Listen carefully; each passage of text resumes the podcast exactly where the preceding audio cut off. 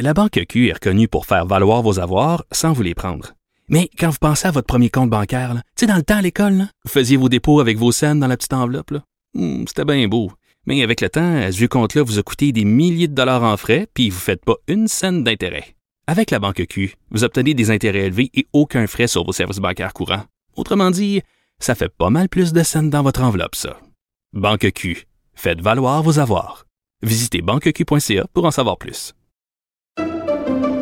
Pendant que votre attention est centrée sur cette voix qui vous parle ici, ou encore là, tout près ici, très loin là-bas, ou même très, très loin, celle de Desjardins Entreprises est centrée sur plus de 400 000 entreprises partout autour de vous. Depuis plus de 120 ans, nos équipes dédiées accompagnent les entrepreneurs d'ici à chaque étape pour qu'ils puissent rester centrés sur ce qui compte, la croissance de leur entreprise. Je raconte dans le journal ce matin le combat d'une mère pour que sa fille puisse aller à l'école sans se faire intimider par ses pères. Elle s'appelle Karine. Je ne donne pas son nom de famille, je nommerai pas l'enfant non plus que je désigne dans mon texte comme étant elle pour des raisons évidentes. Salut Karine. Bonjour. Merci d'accepter euh, de me parler. Je sais que ça vous rendait nerveuse. Euh, Néanmoins, vous avez voulu raconter ce que, ce que vit votre fille depuis son entrée à l'école primaire parce que dès la première année, je pense, vous êtes rendu compte que ce serait plus compliqué pour elle que pour les autres enfants. Expliquez-moi ce que vous avez vécu à ce moment-là. En effet, on s'est rendu compte assez rapidement que son parcours scolaire serait plus difficile étant donné euh, ses problèmes de comportement. Hmm. Euh, euh, évidemment, elle est un peu différente des autres enfants de par ses relations sociales, de sa, par ses interventions en classe. Donc, euh, rapidement, elle a été mise de côté par, ses, euh, par ses pères à l'école. Elle a été euh, étiquetée, jugée par, par les autres enfants. Mais ça perdure dans le temps depuis, depuis ce moment-là. Oui, mais pourquoi elle est différente? Parce que vous me dites, bon, elle agit différemment et tout ça. Je comprends qu'elle était DAH et tout ça, mais qu'est-ce que ça a comme effet concret sur ce qui peut faire que les gens la trouvent weird, comme, comme elle dit quand je lui ai parlé? Là?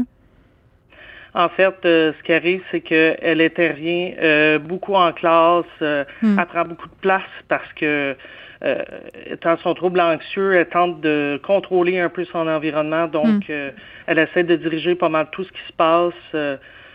puis, bon, les autres enfants trouvent ça vraiment, c'est bizarre, disons-le comme ça, là, de voir que elle s'interpose comme ça devant les professeurs, elle peut couper la parole. Euh, dans les jeux, surtout là, quand on parle de la petite école, elle essaie de diriger vraiment tous les amis. Puis hmm.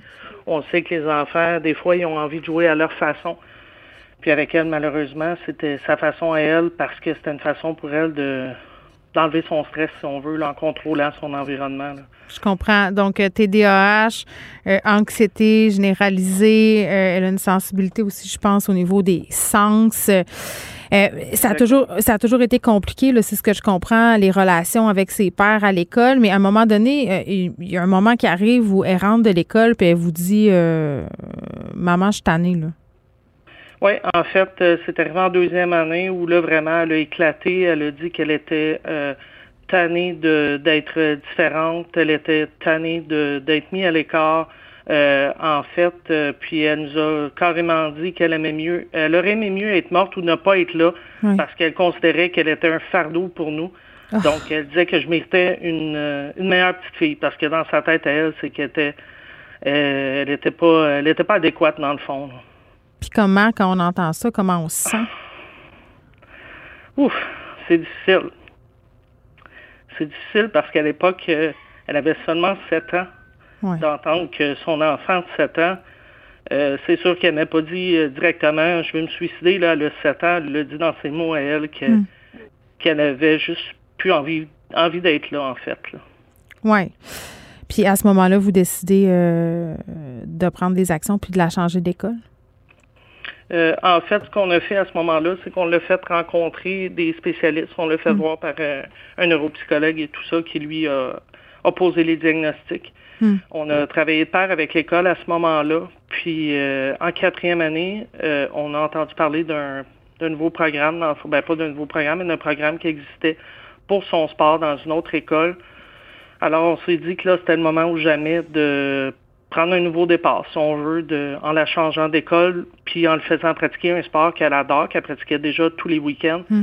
Donc, euh, ça l'a comme nous, ce qu'on se plaisait à se dire, c'est que ces gens-là connaissaient pas l'ancienne elle, dans le fond, qui connaissent maintenant la nouvelle comme elle est maintenant avec sa médication et mm. avec les aides qu'elle a eues, les thérapies, tout ça. Fait que ça se passait bien à cet endroit-là, là?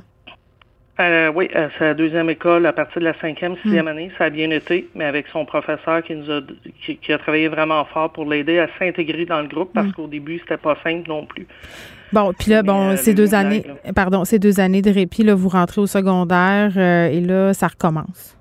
Parce que ça fait pas longtemps, là, la rentrée scolaire. on, est le on, est, on est fin septembre, là, puis déjà, euh, l'intimidation est recommencée. Oui, en fait, euh, après quatre jours seulement d'école, elle est revenue en pleurant à la maison en nous disant que là, déjà, il y avait des, des, des jeunes plus vieux, en fait, même, mm. de secondaire 4 ou 5, qui lui demandaient à ce moment-là si elle était un garçon ou une fille, faisaient des paris sur son sur son apparence physique, puis après ça, aller la voir en, en riant pour lui demander si elle était un garçon ou une mm. fille. Puis euh, d'autres méchancetés aussi de d'autres enfants qui lui ont simplement dit qu'elle était weird, puis et tout ça, et qu'ils l'aimaient pas, mais dans le fond, ils la connaissent pas. C'est leur droit, remarque, mais mm ils n'ont pas tenté d'essayer de la connaître ou d'apprendre à, voir. C'est tout de suite les insultes. Mais, mais Karine, est-ce que vous vous sentez soutenu par, par que ce soit par l'école ou par le système d'éducation concernant le fait que votre enfant soit différent, qu'elle vive comme ça de l'intimidation depuis la première année du primaire?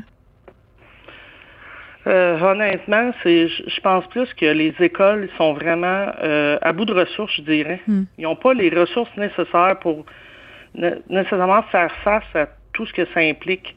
Euh, présentement au secondaire, je, je, je, tente de tenir ça, je regarde ça de proche, mais en même temps, j'essaie de voir si ça va s'arrêter toute seule, dans le fond, que mm. cet enfant-là va, va, va, la lâcher, puis de voir si ça va continuer. Mais pour les autres écoles, je pense que c'était vraiment juste une question de ressources qui ne savaient juste pas quoi faire avec les problèmes que ça implique. Là.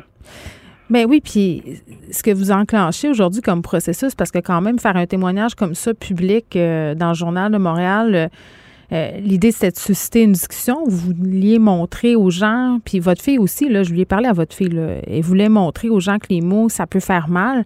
Moi, je veux que vous expliquiez aux gens, Karine, c'est quoi les conséquences que ces mots-là ont sur la vie de votre fille? Ben écoutez, se faire dire à 7 ans que son enfant en a assez de la vie, c'est déjà beaucoup. Elle avait seulement 7 ans quand elle m'a dit ça, puis c'est pas mm. juste parce que elle trouvait la vie difficile, c'était par les commentaires de ses pères, puis encore aujourd'hui, après quatre jours d'école, qu'elle revient en pleurant, puis souvent, elle me raconte des trucs qui se passent, ça fait pas de sens. Euh, pour elle, j'ai la chance d'avoir une enfant qui est quand même euh, solide, mm. mais je sais que ça l'atteint parce que pour pleurer euh, comme ça, c'est que vraiment, c'est venu la chercher, puis elle me dit souvent qu'elle est tannée, qu'on l'identifie comme ça, qu'on qu'on lui laisse pas de chance dans le fond. Une étiquette. Euh, oui, exactement. Qu'on la laisse pas essayer, essayer de la connaître, voir comment elle est réellement. Elle dit maman, si au moins il me connaissait puis même pas, je pourrais comprendre parce qu'on peut pas être aimé de tout le monde, c'est bien correct, mais eux, c'est vraiment juste euh, non, on te met dans la case, on veut rien savoir. Euh, à long terme, j'ai comme peur de ce qui peut de ce qui peut s'en suivre là, à force de se faire mettre de côté mm. comme ça, puis se faire dénigrer, j'ai comme peur de la suite. Là. Parce que c'est une enfant qui aime l'école, c'est une enfant qui a des rêves, euh, elle est bonne aussi à l'école. Oui, euh, oui, en effet, elle a des très bons résultats scolaires parce qu'elle travaille vraiment fort. Mm. Euh, on a la chance qu'elle aime ça parce qu'on sait que c'est pas tous les enfants qui, qui, qui, aiment l'école puis qu'ils font leurs travaux sans broncher. Tout ça, on est quand même chanceux à ce niveau-là. Puis elle continue de vouloir y aller parce qu'elle sait puis par le métier qu'elle veut faire, plus tard, elle sait qu'elle doit qu'elle doit avoir des bons résultats, puis qu'elle doit travailler fort. Mais j'ai comme peur qu'à un moment donné, elle se mette à détester l'école parce que l'environnement sera hmm. peut-être pas nécessairement agréable pour elle. Qu'est-ce qu'elle veut faire plus tard? Elle veut devenir vétérinaire. Puis vous avez peur de la perdre? Oui, en effet. Parce que je me dis qu'à force de se faire rabaisser comme hmm. ça, un, à force de se faire traiter de toutes sortes de noms, on finit par y croire. Puis à force d'être dans une ambiance, euh, disons-le, toxique, euh, j'ose imaginer qu'est-ce que ça peut être jour après jour de vivre dans, dans une ambiance comme ça. Là, ça fait hmm. deux jours qu'elle me dit, en revenant d'école, euh, elle a passé une bonne journée parce que la petite n'est pas là. Oui, bon, et la cible peut-être de personnes en particulier, mais, mais Karine, en, terminant, là, parce que je pense que c'est ça l'objectif de la discussion d'aujourd'hui, là, puis c'est peut-être un peu pelleter des nuages, là, mais, mais Je pense qu'on aimerait ça que les parents peut-être aient une discussion avec leurs enfants qui c'est ce soir autour euh, d'un souper.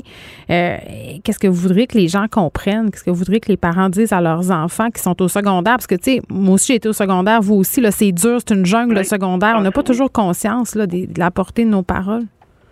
Non, exactement. Peut-être juste leur mentionner que des mots, parfois, ils peuvent trouver que c'est une bonne blague à faire entre amis, mais cette personne-là les perçoit mm. différemment. Puis ça peut venir les affecter terriblement. Puis à long terme, ça peut, ça peut complètement détruire des vies, là, tout simplement les mots, les, mots sont importants, puis euh, ils ont un sens, puis il faut faire attention aux mots qu'on utilise quand on parle avec les, avec les autres. Oui, puis ça serait le fun à un moment donné qu'il y ait de l'imputabilité. Là, je comprends que ce sont des enfants, mais les directions d'école ont leur rôle à jouer là-dedans, les profs aussi. Je comprends que parfois aussi ça se passe euh, en cachette, là, mais, mais dans bien des cas, moi j'ai vu des situations où, bon, tout le monde le savait, puis comme adulte, on banalise un peu ça. On dit, bon, mais c'est des affaires d'enfants. Puis ça continue, bien entendu, le soir sur les médias sociaux et tout ça. Là. Donc, euh, c'est vrai. Oui, je pense que c'est une discussion euh, qui est légitime d'avoir euh, dans un délai très, très court. Karine, merci beaucoup de nous avoir raconté tout ça. Puis bonne chance à votre fille, bien évidemment.